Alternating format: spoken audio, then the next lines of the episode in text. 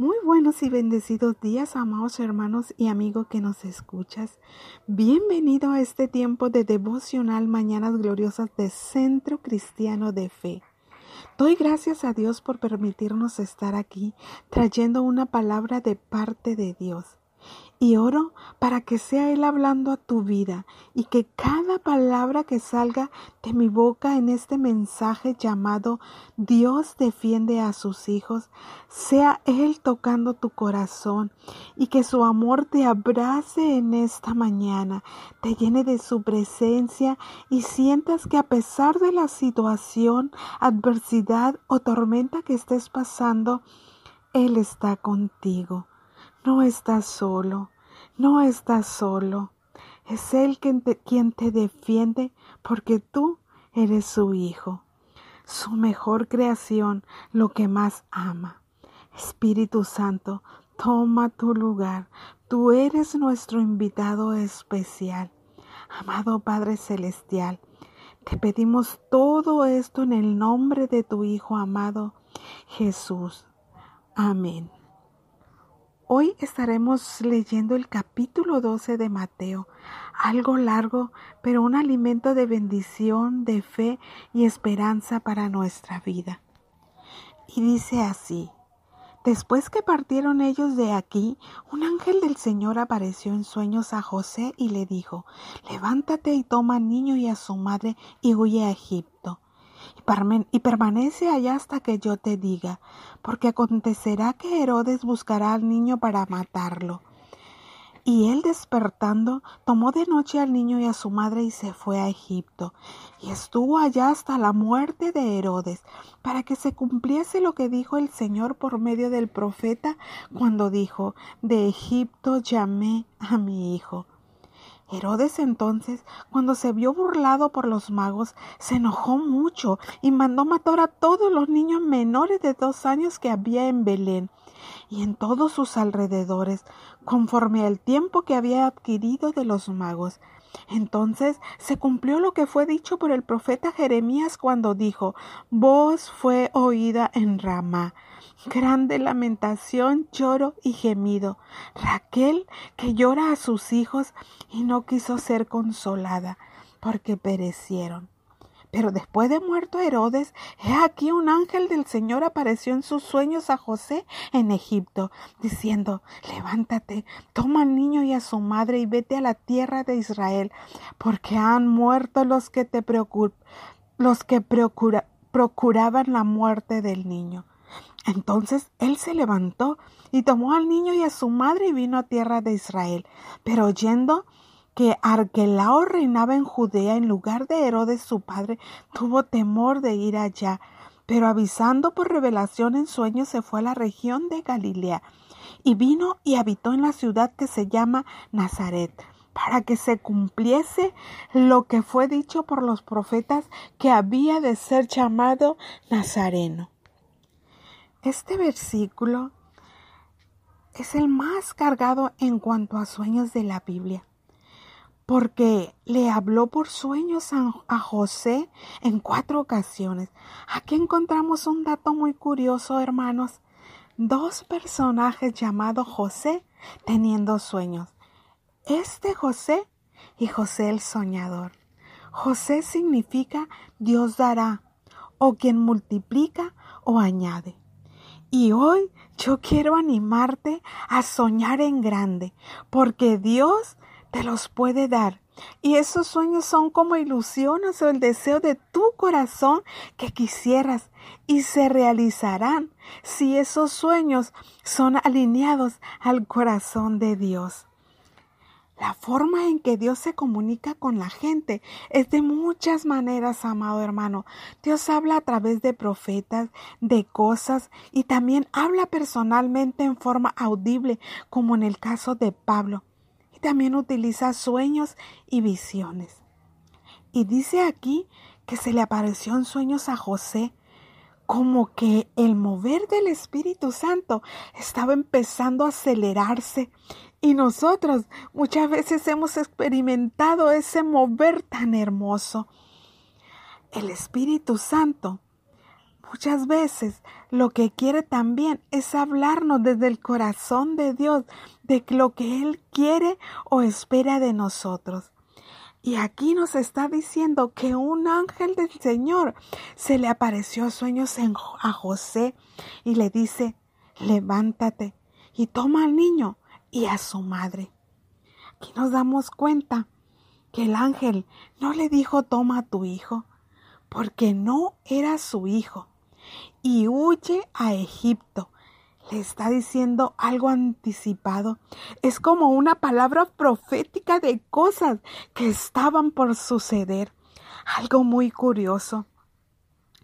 Israel salió de Egipto y ahora lo regresaba después de siglo. Les dice, huyan a Egipto y permanezcan allá hasta que yo les diga.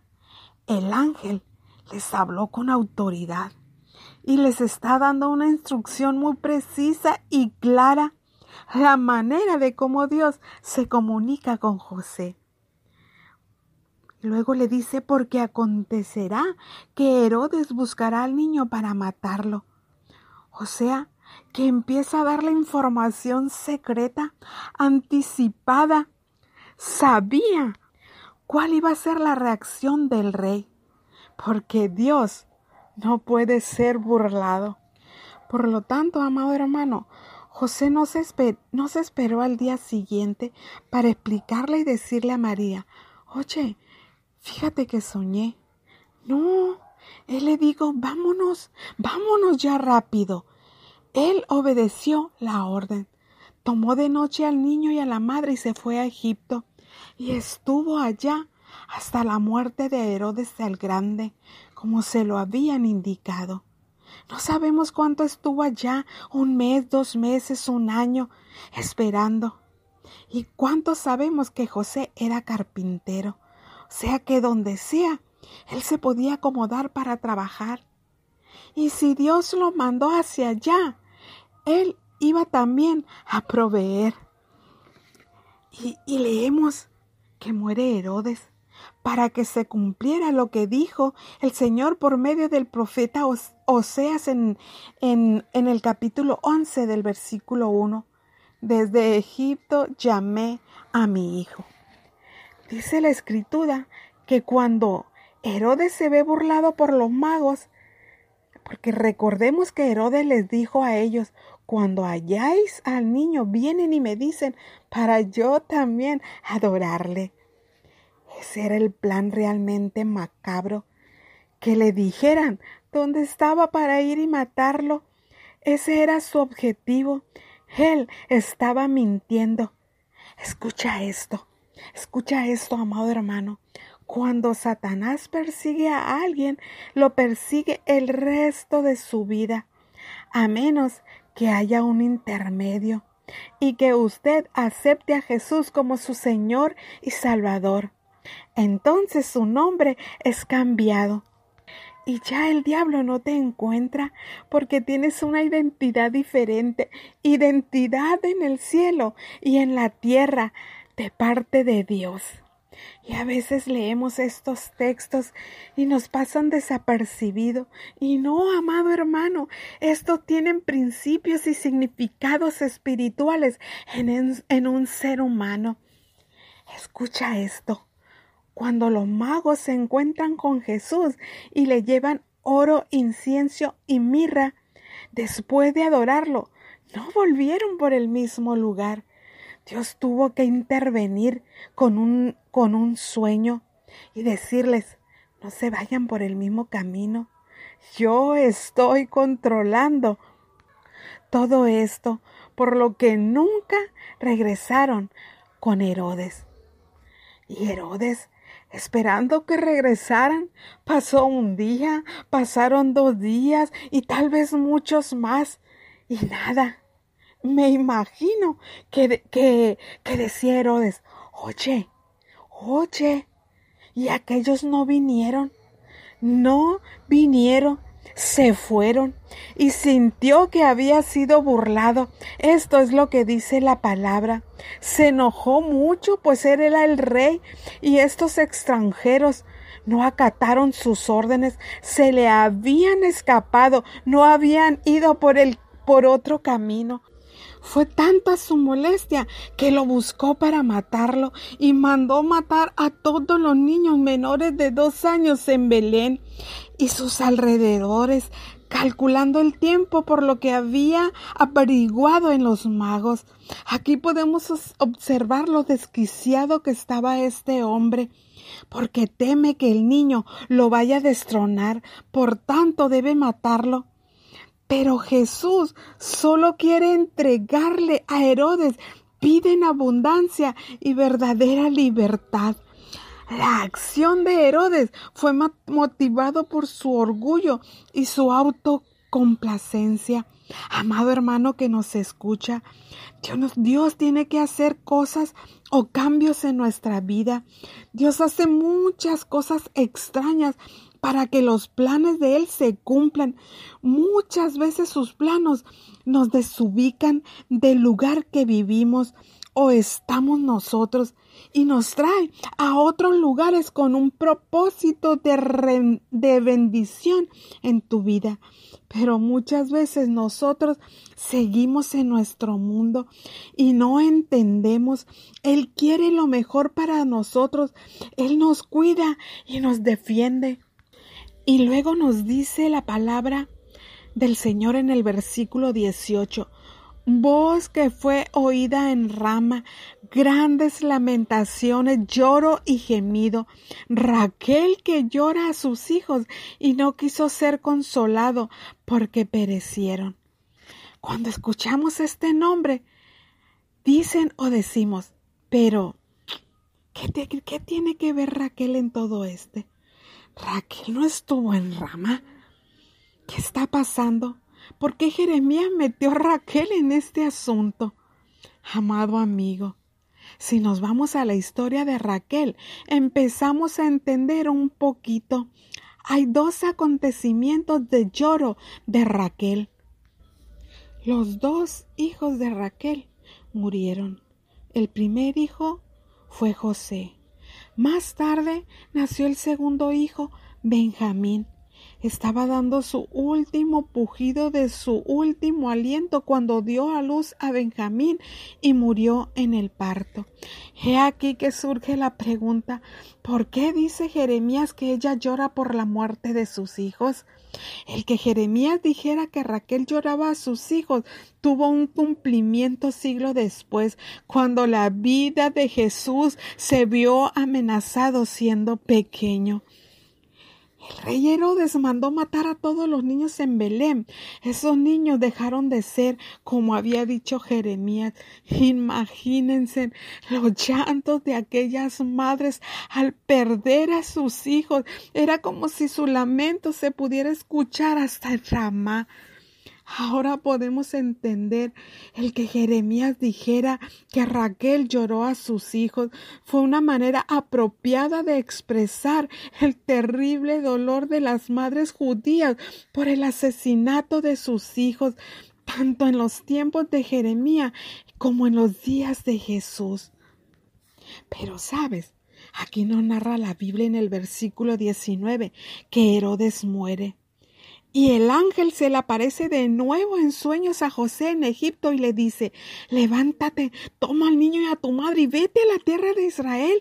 Y le explica por qué han muerto los que procuraban la muerte del niño. Aquí dice, han muerto. O sea que no nada más era Herodes el que quería matar al niño, probablemente era un grupo de personas que estaban decididos a acabar con Jesús. Pero José se levanta, toma al niño y a su madre, y ahí va José a Israel. Pero José, querido, oyendo que el hijo de Herodes gobernaba en lugar de su padre, tuvo temor de ir allá, porque ya había escuchado lo que ahí pasaba. Y qué hermoso es esto, que José como un padre prudente él asume una responsabilidad. Él aguanta todas las cosas que pudieran venir a su mente desde el embarazo de María sin relaciones sexuales y uno y otro obstáculo y se asombraba cada día más porque el Señor le confirmaba que estaba con él, cuidándolos y protegiéndolos. Aquí nos damos cuenta que José era un hombre de fe, muy sensible a la voz de Dios y un padre responsable. No le quedaba duda que su hijo adoptivo tenía algo especial. Dios no se, no se equivocó al escogerlo. Era un hombre que obedece y sirve. José sí tuvo miedo de ir allá, pero avisado por revelación de sueños, amados hermanos, esta era la cuarta vez que vuelve Dios a hablarle en sueños. En el primer sueño le dice que reciba al niño y en un segundo le habla, le habla que debería de salir de Belén. Y hubo un cuarto sueño que le dice que hablaba de salir de Egipto. Y este cuarto que le dice, sal de esta tierra y vete más al norte. Continuamente Dios le está diciendo lo que tiene que hacer. Y este hombre se mueve en el espíritu en esa dirección y se va a la región de Galilea y habitó en la ciudad de Nazaret. Y se cumplió lo que fue dicho por los profetas en Isaías 11.1, que ahí habla que éste que iba a venir a ser como el brote, el vástago, el retoño. Y este era el nombre que también significaba el apartado, que había de ser llamado el Nazareno. Jesús es el brote de un árbol casi muerto, y dice la escritura que Nazaret podría, podría salir algo bueno, pues de ahí nació, de ahí creció Jesús, el Salvador del mundo, el que pagó nuestra redención, quien en su vida y muerte nos enseñaría el amor del Padre. Y hoy, amados hermanos, anhelo que vivamos día a día con el entendimiento del Padre y que en este capítulo Él nos deja bien claro que Él defiende a sus hijos. Y hoy en esta mañana yo oro para que el Espíritu Santo nos hable y seamos obedientes a su voz. Esta mañana te damos gracias porque a través de esta palabra usted nos revela cómo se comunica con su pueblo de una manera diferente. Señor, darnos el discernimiento para saber lo que es tuyo y no recibir lo que no viene de ti. Señor, así como a José afinó el oído y logró entender y creer aquellas visiones y sueños que recibía. Así, Señor, en este tiempo nosotros queremos oír tu voz y discernir y creerte, Señor. Gracias te damos porque tu palabra es verdadera y tú nos mueves de un lugar y nos enseñas el camino correcto. A quienes no nos están escuchando. Revélanos tu corazón, tus planos y proyectos. Queremos estar en ellos, Señor. Ayúdanos y levanta una generación de profetas que puedan entender e interpretar la voz del Espíritu Santo y guárdanos a mantenernos humildes y sencillos en el nombre de Jesús. Amén.